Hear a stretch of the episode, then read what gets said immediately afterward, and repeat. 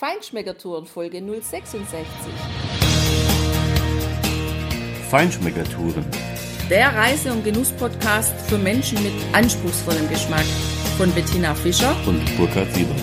Hier lernst du außergewöhnliche Food- und Feinkostadressen, Weine und Restaurants kennen. Begleite uns und lass dich von kulinarischen Highlights inspirieren.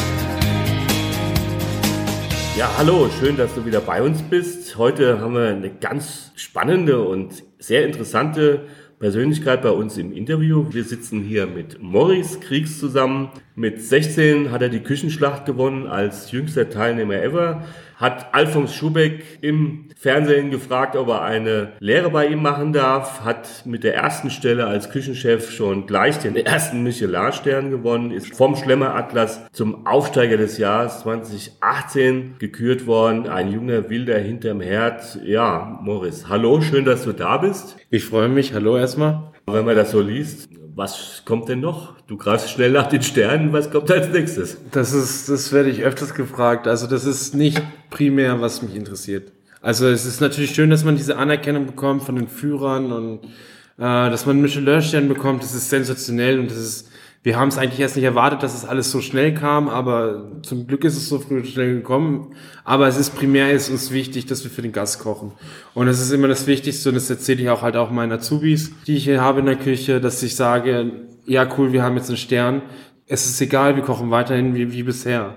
Natürlich versucht man natürlich ein bisschen mehr und natürlich noch sich steigern, aber das sollte man noch ständig in sein Leben, dass man das halt ständig in der Küche sich versucht zu steigern und äh, was Neues zu machen, was Neues zu entdecken, was Neues zu testen. Aber primär ist am wichtigsten, dass jeder Gast abends rausgeht und sagt, ey, es hat sich gelohnt, ich komme wieder, das war richtig geil bei euch. Das würde mich auch jetzt nochmal interessieren, weil wir waren ja vor zwei Monaten äh, bei dir im Restaurant und haben ein super geiles Menü genießen dürfen.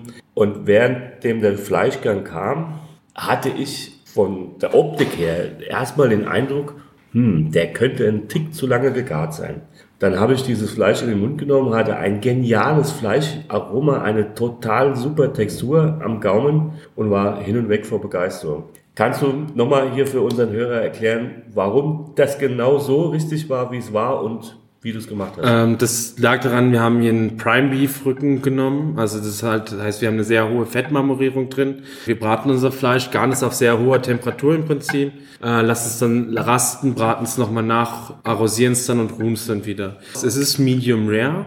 Aber es sieht halt aus, dass durch, dass wir das so rasten lassen und recht schnell in Bewegung halten, dass wir kaum einen Bratrand drauf haben, sondern dass keine graue Stelle ist. Es ist durchgängig rosa, aber es sieht halt aus, als wäre das ein Ticken zu wein.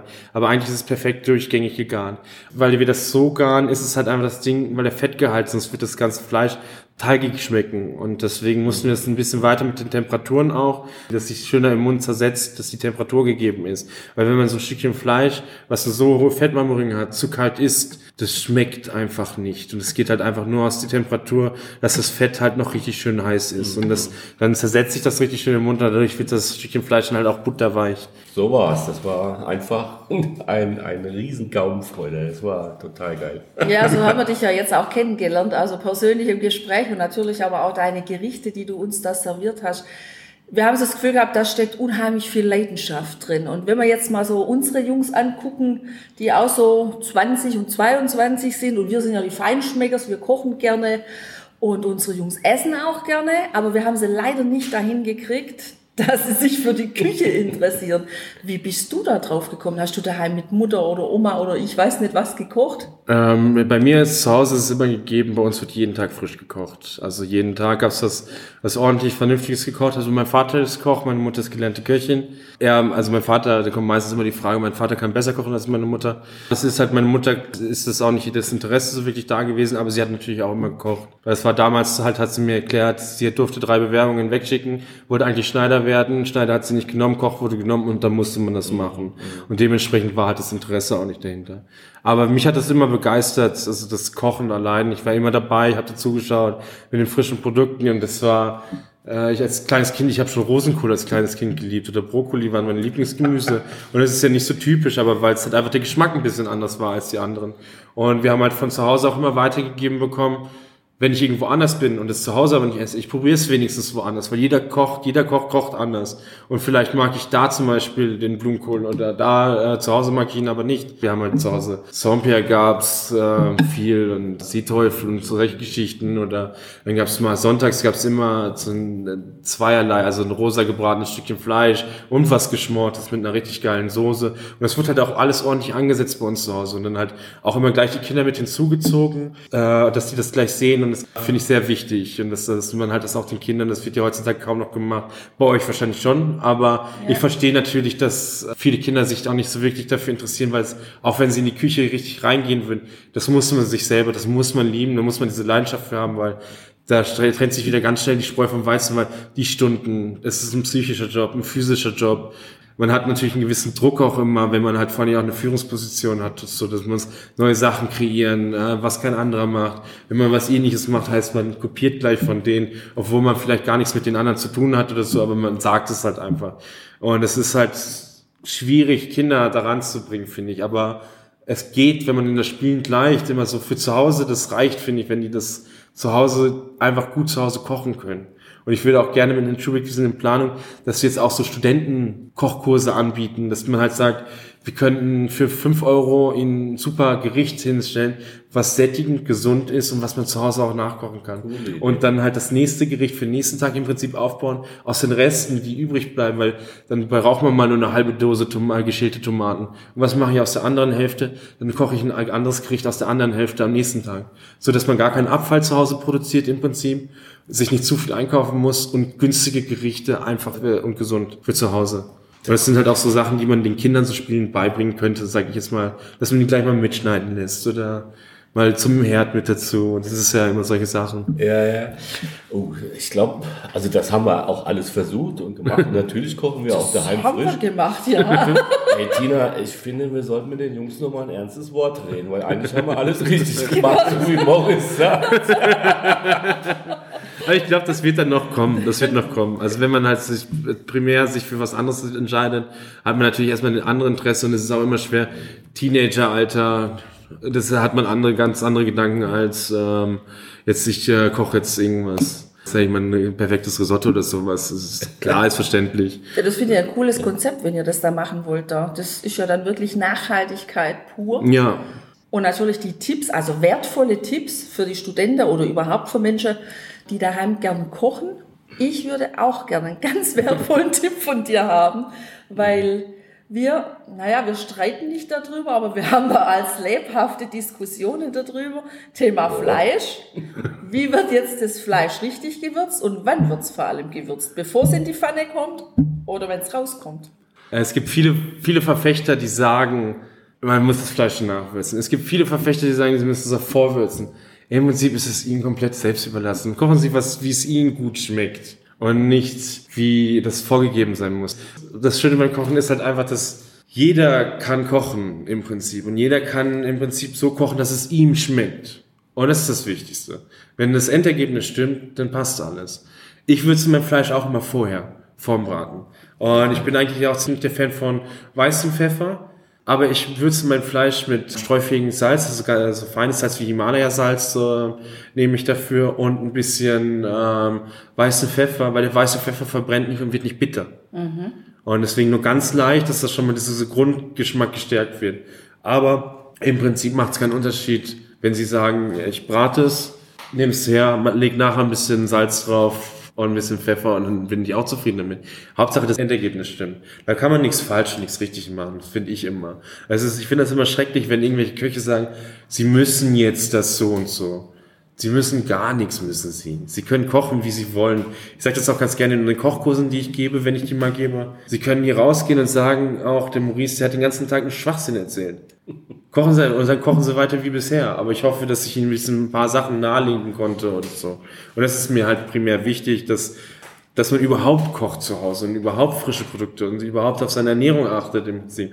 Und dass man halt darauf schaut. Und da gibt's halt, finde ich, kein falsch und kein richtig. Weil Kochen ist so viel facettenreich, dass man halt einfach kochen, im Prinzip kann man kochen, wie man möchte. Hauptsache, das Endergebnis stimmt und man ist zufrieden mit dem, was man gemacht hat. Mhm. Und wenn es nicht passt, einfach gleich nochmal nächstes, das nächste Mal machen, im Hinterkopf behalten und sich dann einfach verbessern im Prinzip. Und das ist primär wichtig. Deswegen ist gar nicht so wichtig, Salz vorher, Salz nachher, ist eigentlich alles scheißegal. Finde ich, finde ich persönlich. Okay, okay. Ja, Maurice, du hast ja auch ähm, zumindest schon ein paar Stationen hinter dir. Als Koch ist ja auch in der Regel so, dass man da ein bisschen rumkommt. Das heißt, man, man hat schon den Einfluss derer, bei denen man gelernt hat oder mit denen man gearbeitet hat, aber das klingt ja sehr danach und das, das, das hast du ja auch, dass du deinen eigenen Stil kreiert hast und, und pflegst und weiter ausbaust.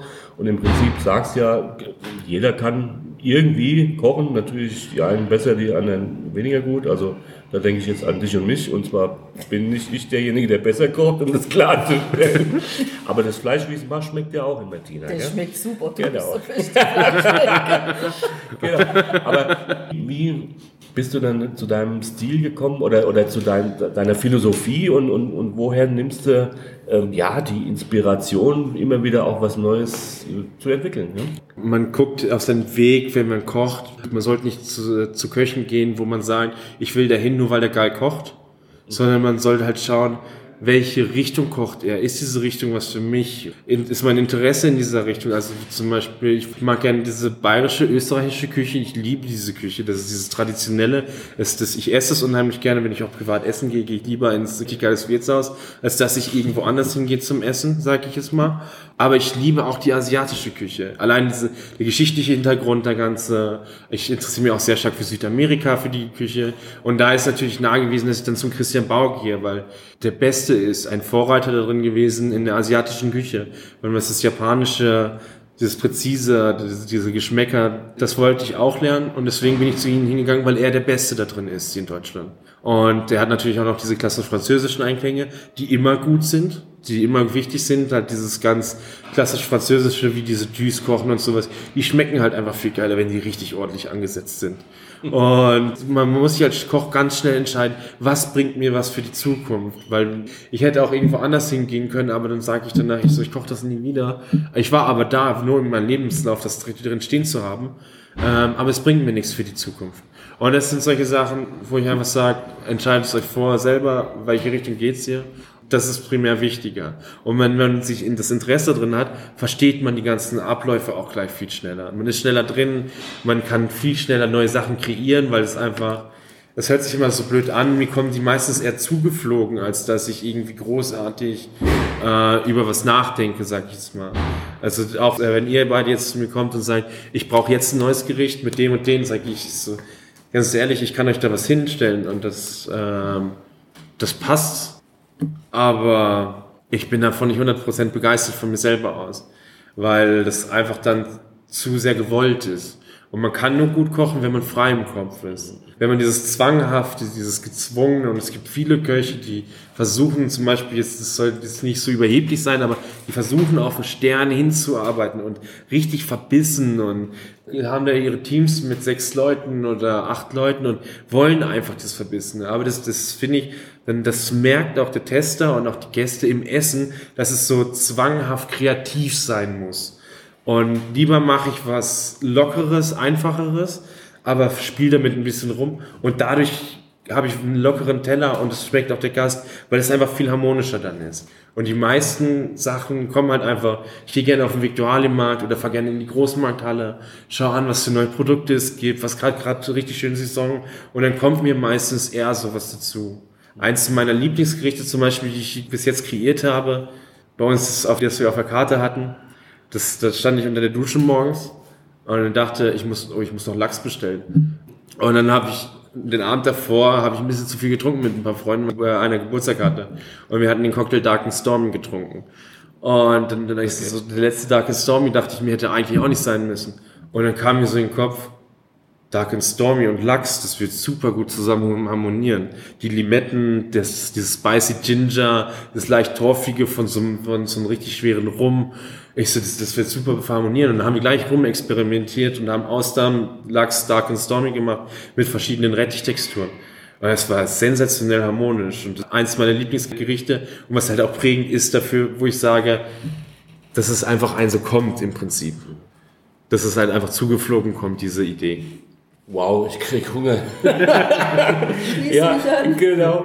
Also, ja, das klingt ja dann wirklich ganz danach auch, dass ja, du Zeit für Muße für dich brauchst und es auch propagierst, damit überhaupt die Kreativität ja, kommen kann und sich entfalten kann. Ne? Ja. Okay. Ja, das fand ich jetzt total toll, wie du das erzählt hast, so die Muse und die Leidenschaft, dass daraus das Ergebnis, das gute Ergebnis sozusagen kommt, wenn man dem frönt, was man gerne tut also so die Leichtigkeit mitbringt, aber ich denke trotz allem, also Leichtigkeit und Kreativität und Zeit und Muße dafür zu haben, ist das eine, aber jeder hat ja so einfach auch Ansprüche an sich, an sich selbst, an seine Arbeit. Welche Ansprüche hast du an dich? So natürlich Anspruch. Anspruch ist immer so ein Ding, das, das muss man leben, also auch das, auch das Kochen und dass dieser Anspruch, das ist halt einfach auch, das macht sich schon für mich bemerkbar, wenn ein Koch fürs Personal Essen kocht. Es gibt viele Köche, die halt sagen, okay, es ist nur Personal, das stelle ich einfach vor und dann haue ich aber nicht genug Salz zu, dann schmeckt das nicht richtig ab. Ähm, stell das in einem siffigen Topf nach vorne, weil es einfach doch nur, nur das Personal ist. Aber dass man selber davon isst, finde ich, ist immer eine Anspruchssache. Und das ist so, wenn ich schon für mich selber das Essen nicht zu wertschätzen weiß, dann kann ich das auch nicht richtig zu wertschätzen für einen Gast, finde ich.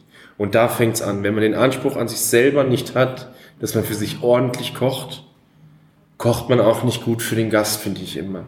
Und ich kenne viele Köche, ja, durch die Zeit, wo ich jetzt gegenüber gekocht habe, habe ich viele Köche kennengelernt, denen ist das egal, was sie privat essen. Die, die kaufen sich eine 5-Minuten-Terrine oder sowas.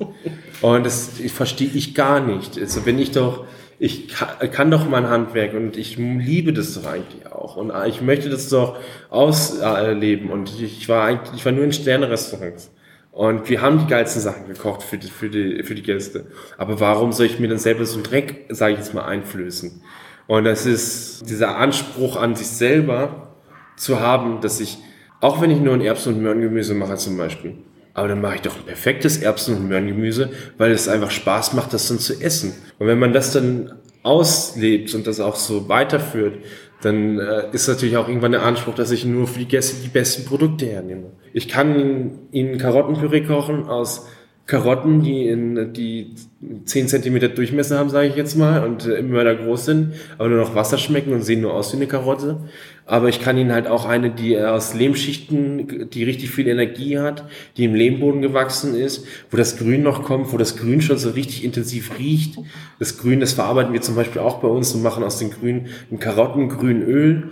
Und dann diese Karotten allein, wenn ich die schon schäle, das hat einen ganz anderen Geruch Mhm. Und äh, wir benutzen zum Beispiel keine anderen Karotten. Ich benutze nicht diese Masskarotten und sowas. Das ist, ich mag das nicht. Und auch, das fängt bei dem Gemüse an. Und es schmeckt zum Beispiel, auch wenn ich das nur für Soße ansetzen nehme. Und man sagt, ja, das schmeckt man eh nachher nicht mehr raus. Ich finde, das schmeckt man schon im Endeffekt nach. Auch wenn es fünf Tage köchelt. Aber ich schmecke, dass der Grundansatz schon viel intensiver ist und viel besser, frischer schmeckt. Und da geht's dann immer weiter mit dem Anspruch. Dann möchte ich das beste Stückchen Fleisch haben. Dann möchte ich ähm, das, den besten Fisch haben. Nur die Top-Qualität, nur frisch. Wir kaufen momentan viel Ikegeme, also das mit dem Tötungsprozess mit der Nadel, dass halt das Fleisch viel frischer, viel besser schmeckt, dass, dass der Fisch keinen Stress mehr hatte. Und es ist dann halt immer nach und nach, klar, es kostet. Aber wir haben Gäste, die sind begeistert davon, dass sie halt einfach eine der besten Austern bei uns bekommen. Einen Steinbutt bekommen, der so frisch ist, das haben die schon lange nicht mehr gesehen. Der, der zieht sich beim Braten auf. Ich hatte vor kurzem einen Seeteufel auf der Karte. Der kommt, mein Seeteufel kommt in der Totenstarre noch so frisch ist der. Und das ist, ist mir wichtig. Und das ist immer ganz einfach. Es gibt so viele Lieferanten, die guten Fisch oder das Fleisch bringen. Mhm. Ähm, und wir sind ein recht großes Unternehmen vom Schubeck her. Und es ist immer ganz einfach, wenn, wenn was Schlechtes kommt. Ich bin da immer sehr knallhart, was sowas angeht. Und sag dann, du holst das jetzt ab, bringst mir was Neues und passiert das nicht nochmal. Ich dulde das vielleicht zweimal, dass solche Ausrutscher passieren, aber es muss sofort wieder geregelt werden. Ansonsten gibt's halt einfach der Nächste, der sich freut, dass er uns beliefern darf. Und das ist, da bin ich immer sehr knallhart. Und das ist für mich sehr wichtig, dass man einfach diesen Anspruch an sich selber auf den Gast rüberbringt. Und das ist dann authentisch auch, was man da macht. Und nicht dieses gestochene, ich mache mein Shishi, sage ich jetzt mal, weil viele immer sagen, Ständengastronomie Shishi. Finde ich persönlich nicht, weil es einfach ein anderer Gedankengang ist. Und das ist der Anspruch, wenn man sich, den, man sich selber das Beste nur für sich selber haben möchte und das Beste dann für den Gast, ist es einfach authentisch und das schmeckt man halt auch einfach. Das hört sich aber für mich unglaublich zeitaufwendig an. Also einerseits stehst du ja in der Küche, dann bist du kreativ, du entwickelst Neues, du probierst Neues, dann musst du die Lieferanten aussuchen, dann gehst du einkaufen. In der heutigen Zeit ist es ja doch einfach so, oder viele argumentieren zumindest so, dass sie einfach keine Zeit haben, arbeiten zu gehen und ordentlich zu kochen. Gibt es irgendeinen Tipp von dir jetzt für Leute, Privatleute, die einkaufen gehen, wo die vielleicht mit schon Zeitaufwand, aber mit wenig Zeitaufwand trotzdem die richtige Lieferante finden können, weil wir als Privatleute können ja nicht so einkaufen wie du jetzt. Verständlich, ja, dass ich, ich weiß, was du meinst. Es ist aber immer, bei mir ist es auch, wenn ich für mich zu Hause einkaufe, bei uns ist jeden Donnerstag Markttag. Ich wohne in, in Bogenhausen in München und da ist halt auf dem Rosenkavalierplatz, ist halt ein richtig schöner kleiner Markt. Und man bekommt alles, was man äh, braucht da. Da stehe ich auch extra eher früher auf, gehe mal eine halbe Stunde über den Markt, gibt es einen super kleinen Kaffeestand, trinke dann meinen Kaffee, gehe dann wieder zurück und dann fahre ich erst zur Arbeit. Aber das, was mir dann halt auch wichtig ist, ich weiß, wo das herkommt. Ich habe regionale Bauern, die das sind. Ich kann das nachvollziehen, woher das kommt. Ich habe dann eine eigene Käserei, eine kleine, die da Käse herstellen. Dann gibt es da eine, der dazu sensationellen Schinken macht hier in der Umgebung. Dann stehe ich lieber eher auf, äh, eine halbe Stunde, gehe dann auf den Markt und kann erstens noch meine Umgebung unterstützen kann meine Umgebung unterstützen. Ich weiß, wo das herkommt. Und was mir aufgefallen ist, anstatt in den Supermarkt zu gehen, erstens, ich kann da günstiger einkaufen. Es ist verhältnismäßig günstiger, weil ich muss nicht ein Kilo Karotten in so einer Pappschale, Plastikschale kaufen, sondern ich kann zu dem Bauern sagen, ich brauche zwei Karotten und dann nimmt er die zwei Karotten. Und dann habe ich auch wieder zu Hause keinen Abfall, den ich dann irgendwann wegschmeiße. Weil dann hey, habe ich irgendwann eine labrige Karotte im Kühlschrank und weiß nicht, was ich damit mache, also schmeiße sie weg. Und dann gehe ich lieber so einkaufen, dass ich so gezielt einkaufen gehe, dass es dann halt auch reicht einfach nur. Ich finde, so kann man es am besten machen. Bei Fleisch ist wieder eine andere Geschichte. Das sind solche Sachen. Wir haben gutes Fleisch in Deutschland, wir haben gutes Fleisch. Aber wenn man in die High Class gehen möchte, da muss man woanders schauen. Leider, leider. Es gibt mittlerweile äh, auch bayerisches Wagyu Beef. Ist super, ist super. Es ist von der Qualität her sensationell und wie das gemacht wird und wie die Tiere gehalten werden und ist natürlich was Schönes, aber es ist trotzdem nicht vergleichbar mit anderen Ländern. Aber das liegt halt einfach an der Ernährung, weil wir halt viel Grasernährung hier haben und die anderen haben halt eher Getreide- oder Maisernährung. Und das mit dem Mais ist zum Beispiel das US, die US-Ware ist halt einfach, das mag fast jeder, weil es einfach süßlicher vom Geschmack her ist. Da ist nicht mehr dieser starke Eisengeschmack drin von dem Blut, äh, also was von dem Fleisch halt im Prinzip eigentlich, dass man nicht so einen Eisengeschmack hat, das kommt durch die Maisfütterung, dass das Fleisch an und für sich eine Grundsüße bekommt. Und es ist halt in Deutschland schwierig gegeben. Es gibt wenig Getreidehaltung in der Tierzucht.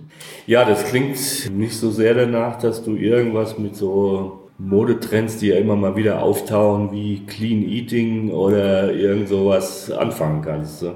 Ich habe früher schon immer gelernt von meiner Mutter, man muss nicht jeden Trend mitmachen.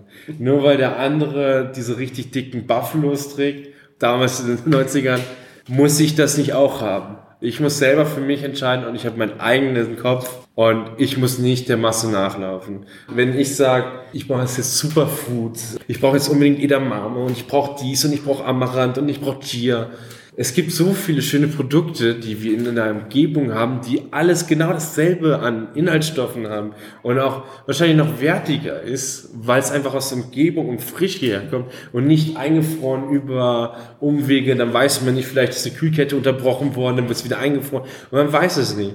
Und das ist genauso mit den Goji-Bären. Man muss sich mal eine Reportage über Goji-Bären, die aus China produziert, hierher kommen. Die schimmeln fast alle und werden alle einfach getrocknet. Abgewaschen, wenn sie getrocknet sind, dann wieder angetrocknet und dann kommen die hier in den Supermarkt. Aber es interessiert keinen, weil Gucci Bären ist jetzt im Trend.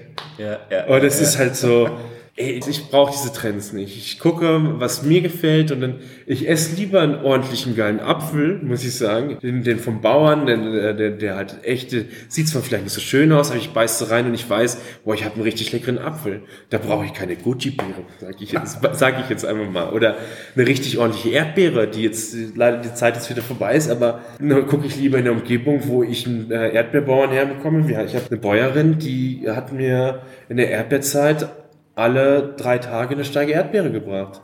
Die hat halt die Ur-Erdbeeren. Die hat gefragt, wollen Sie rotfleischiges, äh, helle Erdbeeren innen drin? Das ist so, ja, eine richtig tiefrote, sehr intensives Geschmack. Ja, da hat sie was für mich und kommt mit der Ursorte von den Erdbeeren zu mir.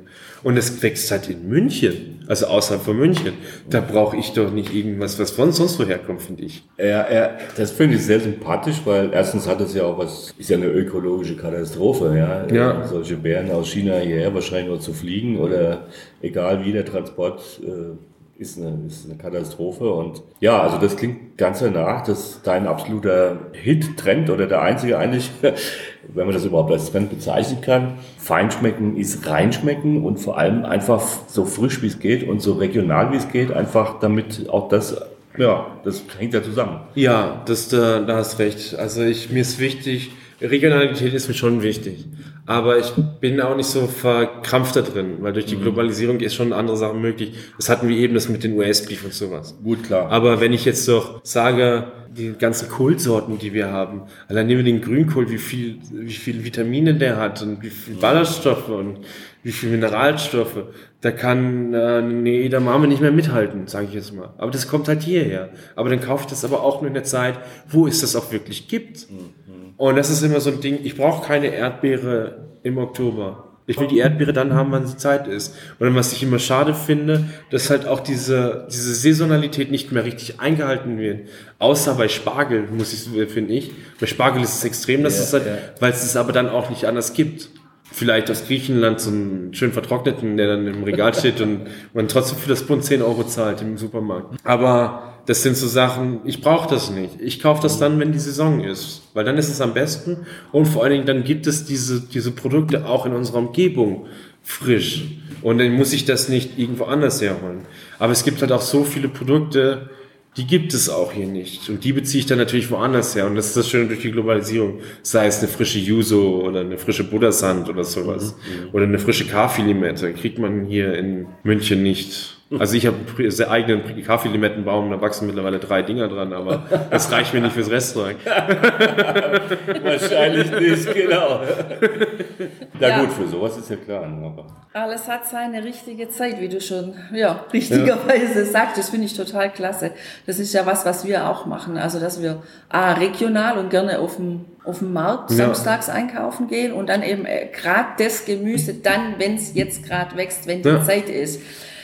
Thema Zeit. Ähm, wie machst du das hier mit deinem Team? Findet ihr überhaupt die Zeit, gemeinsam zu essen? Oder ja, wie, geht ihr da mit der Zeit um? Und wie machst du das überhaupt? Ich meine, du bist ja jetzt wirklich noch jung und ja, schon Küchenchef und, und führst ein Team. Was ist da so deine Prämisse? Ähm, bei uns ist es eigentlich, wir sind ein sehr schönes kleines Team im Prinzip. Wir sind äh, insgesamt fünf Leute in der Küche, also mit einem Spüler mitgezählt. Das ist für mich einer der mit, wichtigsten Mitglieder in der Küche, weil die bleiben meistens länger in der Spüler als irgendein Koch. Und wenn man den mehr beibringt und den gut behandelt, bleibt er halt einfach fast ein Leben lang, sag ich jetzt. Und wir haben drei im Service. Und wir sind recht ein kleines Team, wir sind sehr harmonisch miteinander, wir sprechen uns immer aus und wir sind sehr organisiert. Es gibt viele Restaurants, die sagen, wir müssen früh anfangen, weil wir sind Sterne-Restaurant, wir müssen das und das. Schwachsinn. Nicht so, wir, wir sind organisiert, wir helfen uns beieinander. Wir sind nicht so wie das Scheuklappenprinzip, ich gucke nur auf mich selber. Wir gucken, wir gucken immer postenübergreifend. Wenn einer sagt zum Beispiel, wir reden abends immer zusammen noch kurz, wenn wir nachher in, in, ins, äh, in Feierabend gehen, wann fangen wir morgen an? Und wir fangen eigentlich immer zum, frühestens um halb elf an. Wenn einer sagt, ja, ich würde gerne um 10 Uhr anfangen, dann sage ich so, warum? Und dann sagt er, ich muss noch die Gänseleber putzen oder so, sage ich jetzt mal. Und dann sage ich so, okay, nee, wir fangen um, ich so, was hast du zu tun am Posten? Was hast du zu tun am Posten? Ja, nicht so viel. Und ich so, ja, dann fangen wir einfach um halb elf an. Dann machen wir einmal eben schnell alles schnell zusammen. Und dann können wir aber trotzdem dementsprechend unsere Freizeit genießen und halt auch viel Freizeit uns machbar machen. Also wir ex experimentieren viel, machen viel, aber alles in so einem Rahmen, dass wir halt einfach sagen, wir können unser Leben trotzdem noch genießen. Und es macht kaum einer noch mit, der um 8 Uhr morgens anfängt, vielleicht 10 Minuten Zeit hat, ah, abends was zu essen und dann um 1 äh, Uhr nachts wieder nach Hause geht. Es macht keiner mit. Ich verstehe das auch. Es ist einfach unmenschlich. Und ich finde es schön die Zeiterfassung. Wir haben das zum Beispiel auch, wir haben immer eine Mittagspause. Mir ist es wichtig, dass wir diese Mittagspause machen. Weil auch wenn alles, ja, ich habe aber noch was zu tun, ich so, das machen wir später zusammen. Ich so, sauber machen, Küche aufräumen, wir gehen jetzt in die Mittagspause. Es ist schönes Wetter, geht an die Isar, legt euch hin, von mir aus trinkt einen Radler, aber kommt halt einfach fit wieder und entspannt euch. Und so kriegt man halt auch wieder diesen Kopf frei für diese Ideen alle. Und dass man halt einfach das hat, dann kommen wir wieder, wir haben, äh, decken uns einen Tisch, setzen uns alle zusammen hin, kochen was ordentliches zum Personalessen. Wir sind ein Team äh, und sitzen da, sprechen über Probleme, die wir vielleicht miteinander haben, weil am Vortag ist vielleicht mal was im Service rausgerutscht. Das wird sofort besprochen, weil es macht keinen Sinn, wenn man sowas in sich rein isst, sondern einfach danach sagt, ich hau hier ab, weil dir das scheiße ist im Prinzip. Und deswegen ist mir das wichtig, dass wir uns diese Zeit nehmen und ich auch das Essen. Wir kochen so schönes Personalessen. Das soll gewürdigt werden auch. Und ich hasse das, wenn man in der Küche steht und im Stehen neben dem Produzieren schnell irgendwas in sich rein isst. Das, das ist das Schlimmste für mich, was es gibt.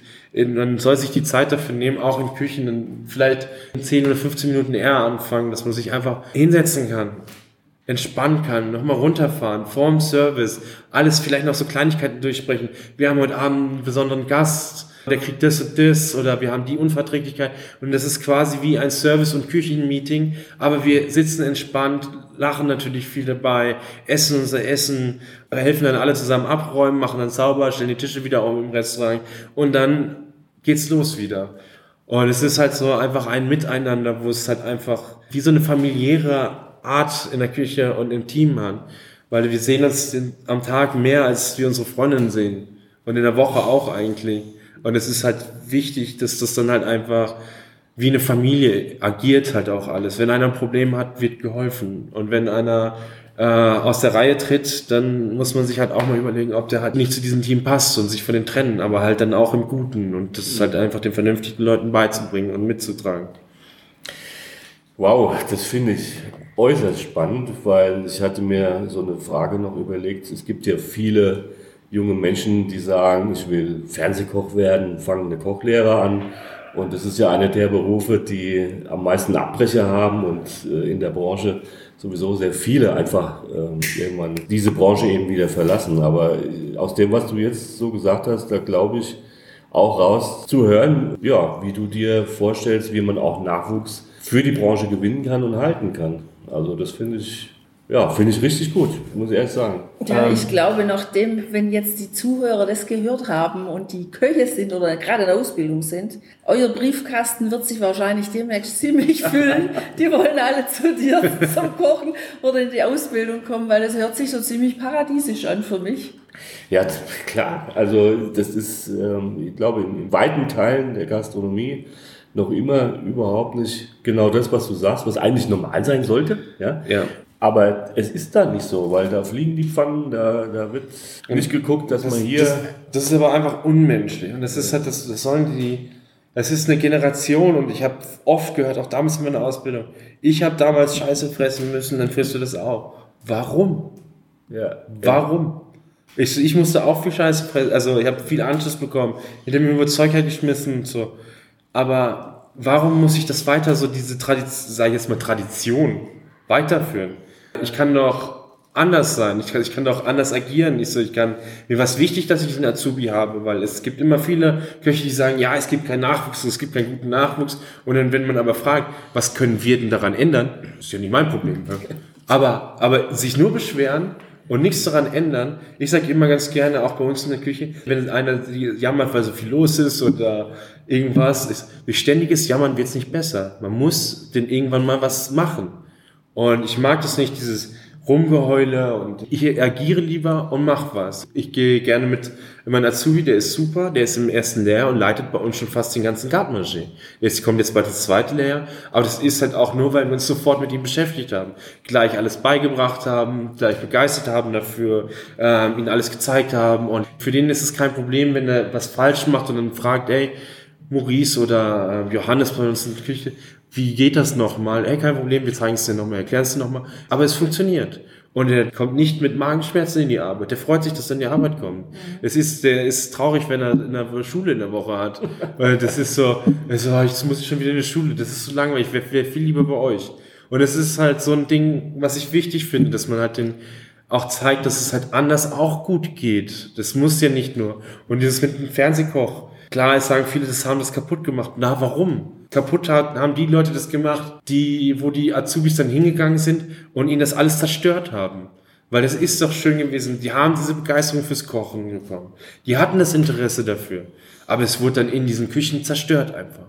Und klar ist er ist teilweise ein rauer Ton, aber es muss es nicht. Es muss nicht. Bei mir in der Küche wird nicht geschrien wenn einer einen Fehler macht oder irgendwo ich sehe, es hakt irgendwo, dann sage ich lieber eher ein oder ich komme selber und steig da ein und helfe damit und dann gehe ich nach dem Service, wenn alles vorbei ist und der Gast glücklich ist, weil es fällt ja alles auf den Gast wieder zurück eigentlich, dass der leiden muss, dass er das später Essen bekommt. Er muss warten, das Essen kommt dann vielleicht nicht ganz so heiß oder oder nicht in der Qualität, wie es rausgeht.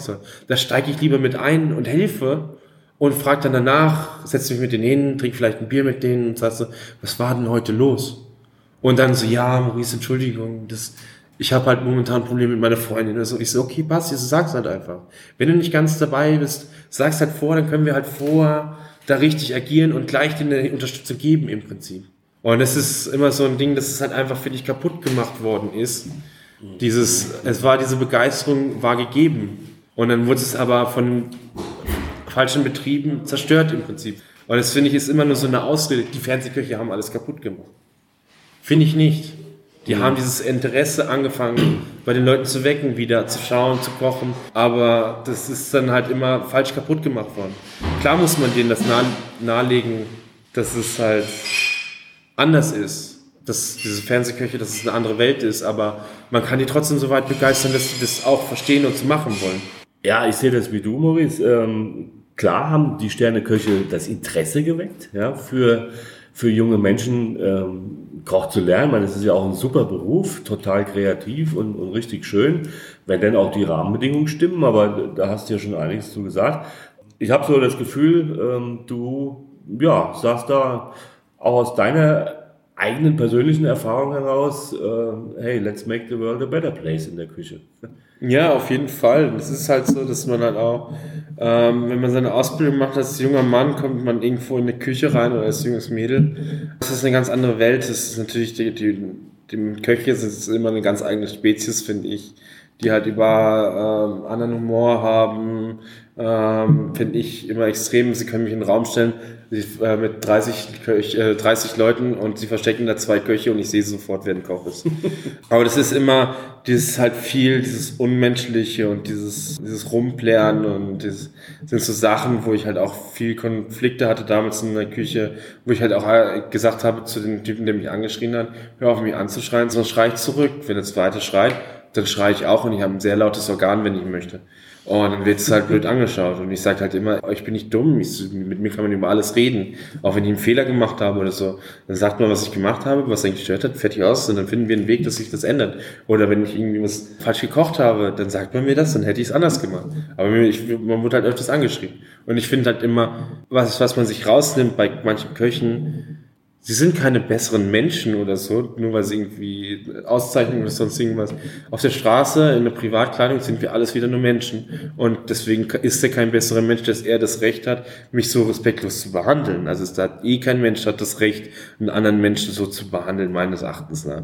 Und das in der Küche ist es aber ganz oft, es ist halt immer, wie eben schon gesagt, ist mit den, äh, weil ich Scheiße gefressen habe, musst du auch Scheiße fressen. Und weil ich angeschnauzt worden bin, mussten wir es auch angeschnauzt. Und es gibt ja so viele, die das machen. Und das ist halt einfach der größte Fehler, den man machen kann. Man muss die Leute davon begeistern ich bin sehr gut darin, Leute zu begeistern, was Kochen angeht. Und einfach, weil ich halt einfach so eine Passion dahinter habe, was Kochen angeht und Lebensmittel. Und ich mag auch meine sozialen Kontakte pflegen. Und ich bin da halt einfach sehr dahinter, was sowas ist. Und deswegen ist halt einfach, wenn die Rahmenbedingungen in der, in der Küche und das, das, das, der Ton sich halt einfach ein bisschen ändern wird und alles einfach ein bisschen schöner gestaltet wird. Und vor allen Dingen, wenn man sich doch den ganzen Tag auch aufregt und Leute anschreit, ich, geht mir doch nach Hause, hat Kopfschmerzen, die Kehle tut weh, ja, ja die Stimme, die Stimme überschlägt sich wahrscheinlich und ich muss, gehe nach Hause und reg mich zu Hause noch weiter auf. So will doch kein Mensch leben, finde ich, für sich selber auch. Und bevor ich mich so stark aufrege, muss ich doch irgendwie eine andere Lösung finden. Ja, absolut. Oder das ist halt einfach eine Überforderung, das kann auch sein. Das ist halt auch so ein Ding, dass man halt einfach dieser Druck zu hoch ist für einen oder, oder irgendwas anderes, dass man halt einfach nicht weiter weiß, was Neues oder so. Und es ist dann halt immer, was ich halt finde, ich erbringt ist, dann nimmst mal eine Auszeit. Der Küchenchef, der kann halt auch mal eine Auszeit nehmen. Der kann auch zu seinem Boss gehen äh, und sagen, ey, ich habe ein Top-Team, das steht dahinter, ich brauche jetzt halt einfach mal einen Monat Auszeit oder so. Und es ist halt auch wichtig für einen. Mal reisen, was Neues sehen, neue Geschmäcker und sowas. Es ist extrem wichtig, dass man halt einfach ab abschalten kann. Und bei mir ist es zum Beispiel, wenn irgendwas Schlimmes passiert im Service, ich habe das nach dem Service, also irgendwas ist irgendwie, dauert zu lange oder egal, irgendwas ist passiert, dann habe ich das nach dem Service schon wieder eigentlich vergessen. Weil es wird drüber, kurz drüber gesprochen, aber es wird nicht irgendwie, was auch ganz schlimm ist, vor anderen Leuten anzuschreien. Dann denken sich die anderen in der Küche, boah, ist das ein Trottel, der Chef schreit ihn so an. Ich ziehe den zur Seite und rede vernünftig mit dem was ist los? Und es ist dann halt auch für den anderen, wenn ich das im Service machen würde, den anschreit, der wird unsicherer, der fängt noch mehr oder denkt sich an dieses Arschloch, ich mache ihn gar nichts mehr so, wie er will. Ich, ich mache das jetzt einfach so raus, würze nichts mehr, bla.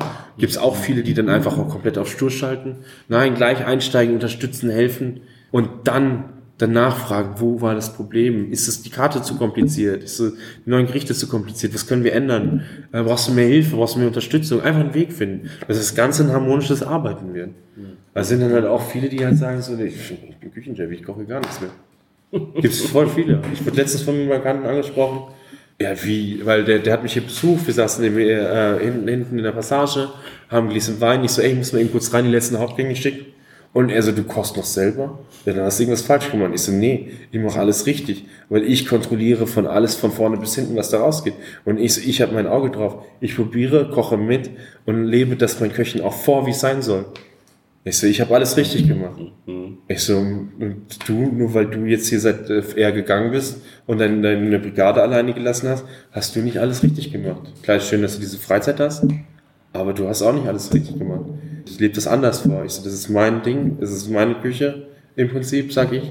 Und ich lebe das meinen Leuten genauso vor, wie ich das möchte. Und auch ich bin da, ich, ich koche mit, ich bin bei jedem Gang mit dabei. Es ist vielleicht nur ganz selten, dass ich mal nicht dabei bin, aber dann ist irgendwas vielleicht, weil ich irgendein kurzes Gespräch mit Herrn Schubeck habe oder so. Aber das, das haben wir auch schon mittlerweile so ein bisschen abgestellt, dass wir in den Servicezeiten, dass da nichts ist ich nehme keine Termine in den Servicezeiten. Die im Büro wissen, die brauchen gar nicht ankommen in den Servicezeiten, weil sie dann sofort wieder gehen dürfen. Ich komme zu denen oder die kommen zu mir, wenn halt die, die Servicezeiten vorbei sind und keine Gäste mehr da sind. Mhm. Und das ist, finde ich, halt auch wichtig. Also das finde ich auch klasse, ja, dass die Wertschätzung auch ne, den Menschen gegenüber, mit ja. denen man miteinander arbeitet, das finde ich sehr, sehr wichtig und, und auch sehr außergewöhnlich, leider, leider in der Branche. Aber Druck ist für mich noch ein Stichwort. Ich habe immer dann ein bisschen Druck, wenn ich daheim oder wir daheim kochen äh, und uns trotz äh, Mise en place, was du halt so versuchst irgendwie zu machen, ja, dann mit dem Timing so ein bisschen ins Gehege kommst, ist eine Scheiße. Jetzt ist das schon halber fertig oder durchgegart und das noch nicht. Hast du vielleicht so einen Tipp für Leute, Menschen, die heim, daheim einfach gerne selber für sich kochen, natürlich nicht auf professionellem Niveau, aber einfach gerne und gut selber kochen wollen, das Problem in den Griff zu kriegen irgendwie. Es ist immer, das ist, ich fand das auch am Anfang ganz schwer, wenn ich zu Hause gekocht habe. Als, aber jetzt nach und nach das Kochen hat dieses, dieses Professionelle, was man dieses Mise en place natürlich das Gefühl für Zeiten bekommt und sowas, ist immer das Ding. Das Ding ist, wenn man mit dem Mise en place zum Beispiel teilweise, trotz, wenn man genug Mise en place macht, nicht zusammenkommt, hat man vielleicht die falsche Zusammenstellung seines Menüs gemacht zu Hause. Finde ich ist immer ganz wichtig. Okay. Ich baue ein Menü nicht so auf, dass ich für, vor allem zu Hause, dass ich da für einen Zwischengang, sage ich jetzt mal, drei Töpfe brauche und eine Pfanne und für den Hauptgang brauche ich aber auch drei Töpfe und eine Pfanne.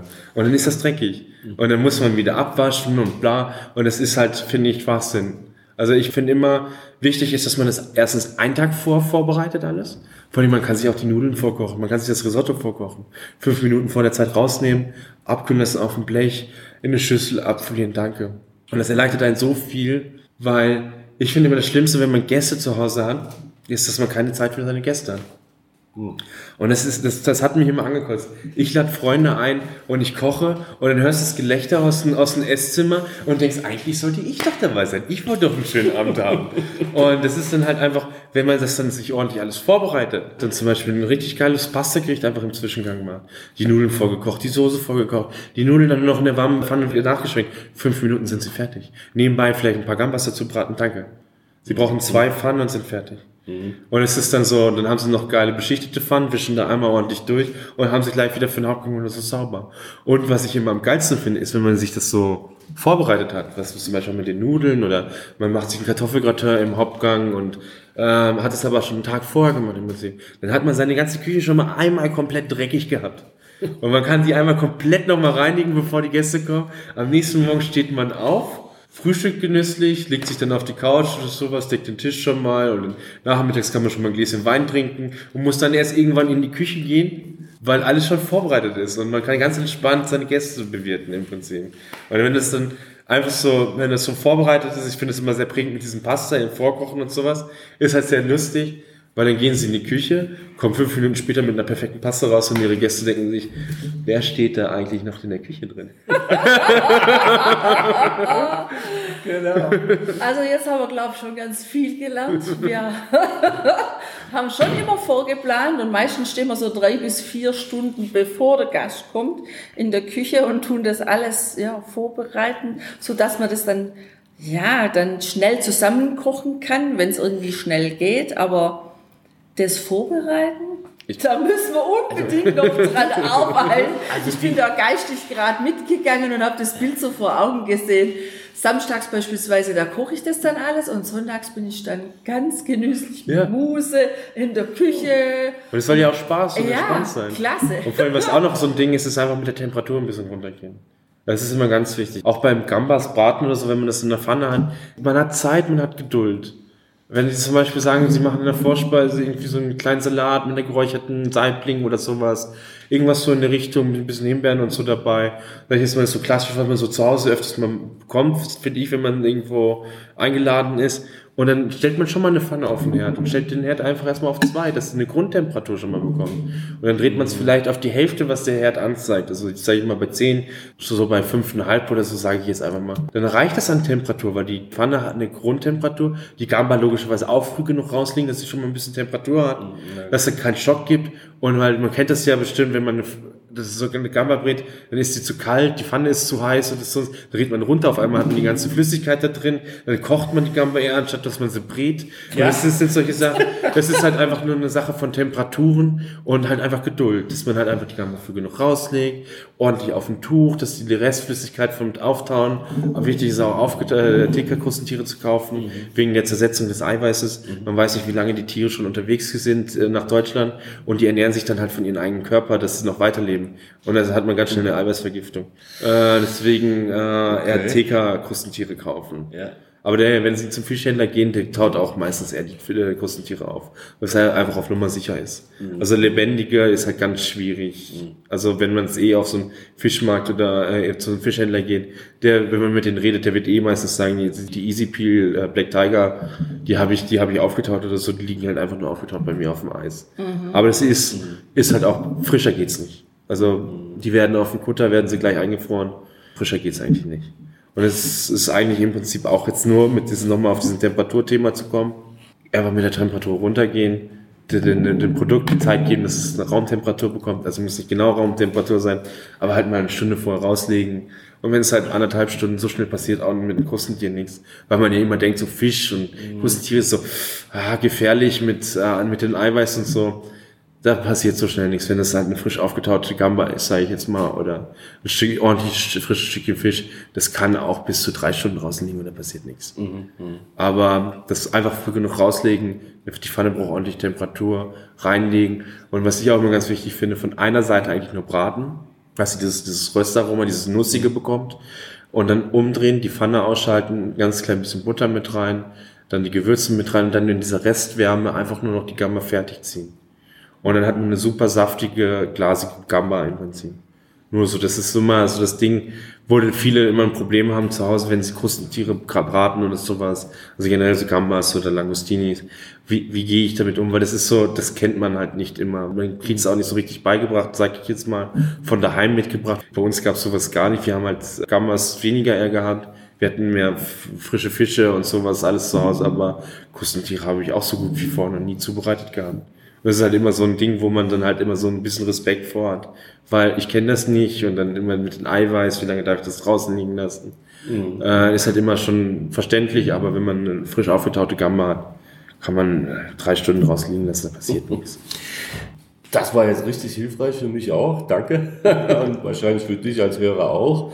Und ja, also wenn ich das zusammennehme, dieses entspannte Kochen, äh, auch das entspannte Umgehen miteinander, genau das haben wir eigentlich auch bei dir im, im Schubecks Fine Dining hier in Bödners bei diesem Menü wirklich erleben können. Also das war eine total angenehme, super nette, ja, heimelige Atmosphäre. Ja die man sonst oft nicht unbedingt so verspürt, weil es einfach so ist, wie du beschrieben hast, äh, wie es aber nicht sein sollte. Mich würde noch eines interessieren zu dem Menü eben. Da war ja auch eine exzellente Weinbegleitung dabei.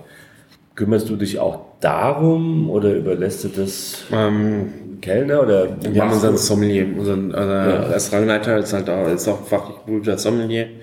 Äh, ich bin auch sehr weinaffin, also bin begeistert von Wein, trinke gerne. Okay. Ja, klar. Und es ist, ähm, ist aber so ein Ding, wenn wir ein neues Gericht haben, ich sage, red mit ihnen, ich so, in welche Richtung das geht, in welche Säure-Richtung wir gehen und so und beschreibe ihnen das schon mal so, wie ich das mir halt vorstelle, das Gericht schon mal. Und dann setzen wir uns zusammen, dann kommt er mit drei verschiedenen Weinen und dann probieren wir halt auch in der Küche alle zusammen diesen Wein.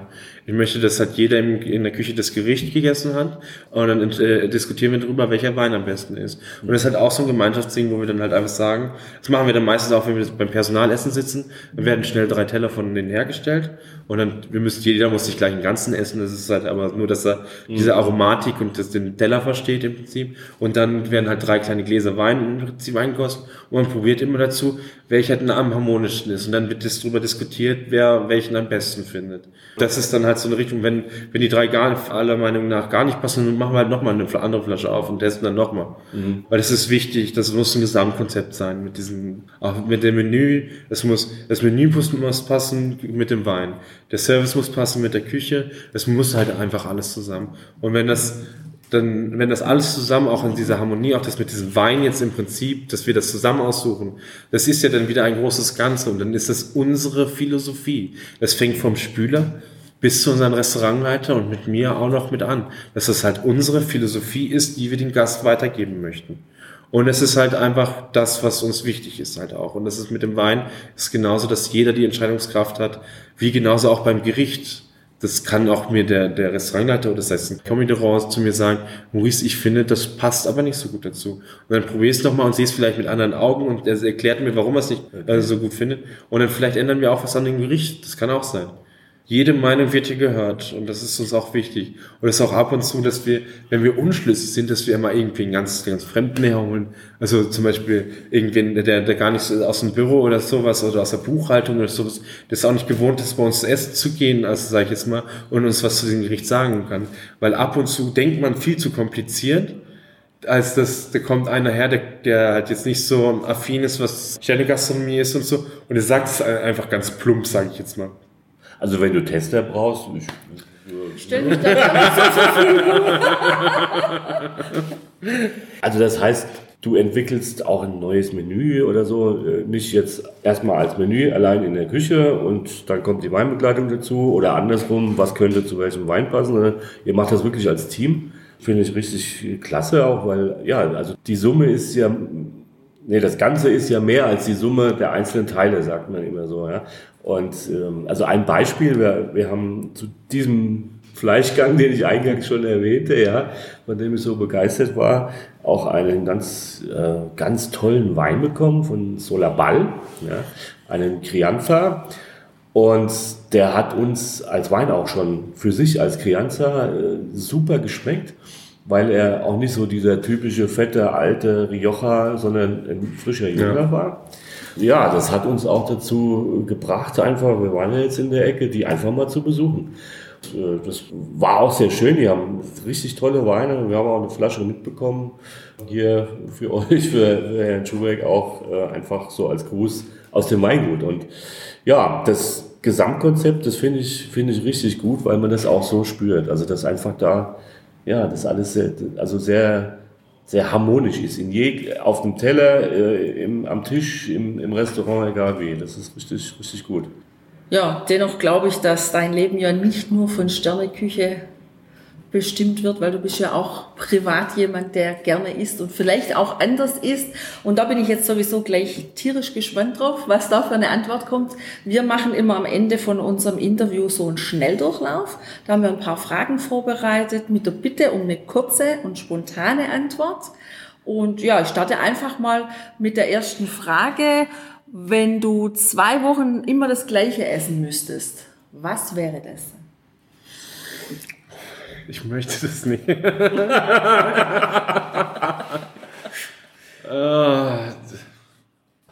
Okay. Das war eine kurze, spontane Antwort. Die ist klasse.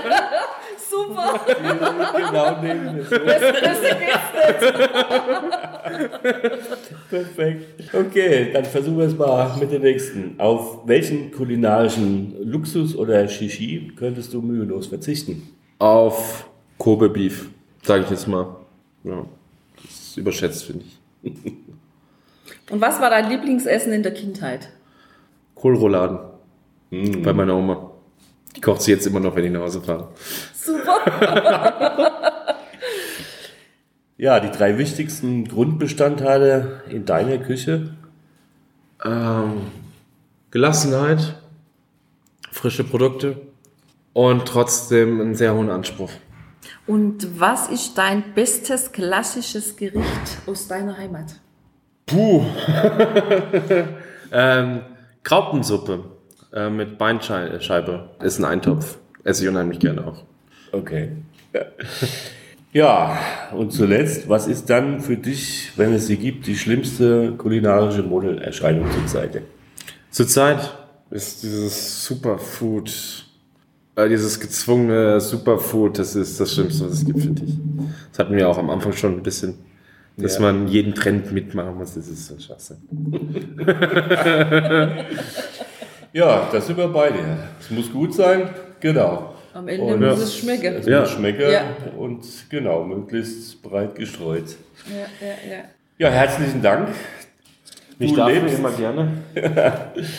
Leben genießen, das ist auf jeden Fall dein Ding und unseres natürlich auch. Das passt richtig gut. Ja, herzlichen Dank, dass du die Zeit dafür genommen hast. Weiterhin toi toi toi und wir sind heilsfroh, dass du dich durch die Widrigkeiten der Ausbildungen und also nicht der hier bei Ernst Schubeck natürlich, sondern in anderen Häusern ähm, durchgekämpft hast und wir sind sicher, dass wir noch ganz, ganz viel Tolles von dir hören und sehen werden und dafür drücken wir ganz fest die Daumen. Dankeschön. Ja, danke schön.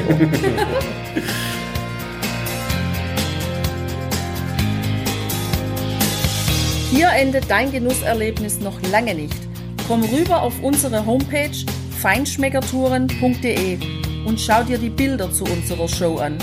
Dort findest du auch wertvolle Links zu den heutigen Empfehlungen. Verpasst keine Neuigkeiten mehr und trag dich am besten gleich in unseren Newsletter ein. Wir freuen uns auf deine Anregungen für weitere Episoden und einen regen Austausch mit dir. Viel Spaß beim Genießen, denn du weißt ja, Wahrer Reichtum besteht nicht im Besitz, sondern im Genuss. deine Feinschmecker-Guides Bettina Und Burkhard.